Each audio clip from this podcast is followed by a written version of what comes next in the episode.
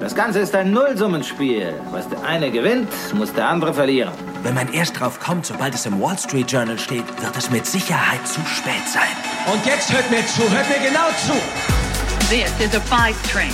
The next stop is Wall Street. Investment Briefing, das Update von den Finanzmärkten. Hallo ihr Lieben, schön, dass ihr wie jede Woche wieder dabei seid und herzlich willkommen auch an alle, die zum ersten Mal reinhören. Ich bin Anne Schwed, eure Finanzexpertin an der Wall Street mit wie immer allen wichtigen Tipps, Tricks und Einschätzungen von den Aktienmärkten. Diese Woche war eine Rekordjagd angesagt an der Wall Street mit immer wieder neuen Höchstständen und krassen Bewegungen bei den Einzelaktien. Enttäuschende Zahlen gab es zum Beispiel bei McDonald's, da drückten die Proteste wegen der angeblichen Israel-Positionierung des Konzerns auf die Bilanzen. Gute Laune gab es aber beim Chip-Hersteller Nvidia, da gab es einen Plus von 4,8 Prozent, nachdem Goldman Sachs sein Kursziel deutlich erhöhte. Abräumen konnte auch Palantir. Ein positiver Ausblick ließ die Aktie um 30 Prozent nach oben schießen. Weiter im Blick blieb auch die Aktie der Regionalbank NYCB. Die fiel an mehreren Tagen im zweistelligen Prozentbereich. Da macht sich die Krise um Büro- und Gewerbeimmobilien besonders bemerkbar.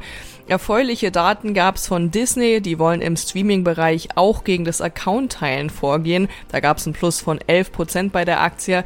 Verlierer war aber Snapchat. Die Bilanzen ließen die Aktie um mehr als 30 Prozent fallen und auch bei PayPal gab es nach schwachen Bilanzen einen Aktienminus von über 11 Prozent. Zum Wochenende dann aber Partylaune und ein Rekordhoch beim S&P 500. Der schloss von den letzten 15 Wochen jetzt 14 Wochen im Plus ab.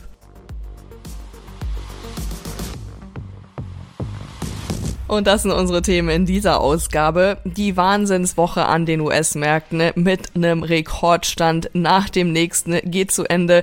Der S&P 500 hat diese Woche die historische und psychologisch wichtige 5000 Punkte Marke geknackt. Wie sollen wir uns jetzt aber als Anleger verhalten? Geht es direkt in die Korrektur oder noch weiter nach oben? Das schaue ich mir mal genauer an. Danach eine Einzelwertanalyse mit Wahnsinnsentwicklungen dieser Woche. Im August war ja der britische Chip-Designer ARM in New York an die Börse gegangen. Jetzt stieg die Aktie an einem Tag um fast 50 Prozent. Was ist davon zu halten? Das kläre ich für euch. Im DAX-Update sprechen wir heute über Siemens Energy. Das Unternehmen schaffte im abgelaufenen Quartal wieder den Sprung in die schwarzen Zahlen trotz der andauernden Belastung durch die spanische Windkrafttochter Gamesa. Dazu mehr von meinem Kollegen Philipp Heinrich in Deutschland. Mit einem angepeilten Nettogewinn von einer Milliarde Euro im aktuellen Geschäftsjahr kommt Siemens Energy allmählich wieder in die Spur. Gleichzeitig stellt CEO Christian Bruch die Anleger aber darauf ein, dass sie mit den Problemen bei Gamesa noch eine Weile leben müssen.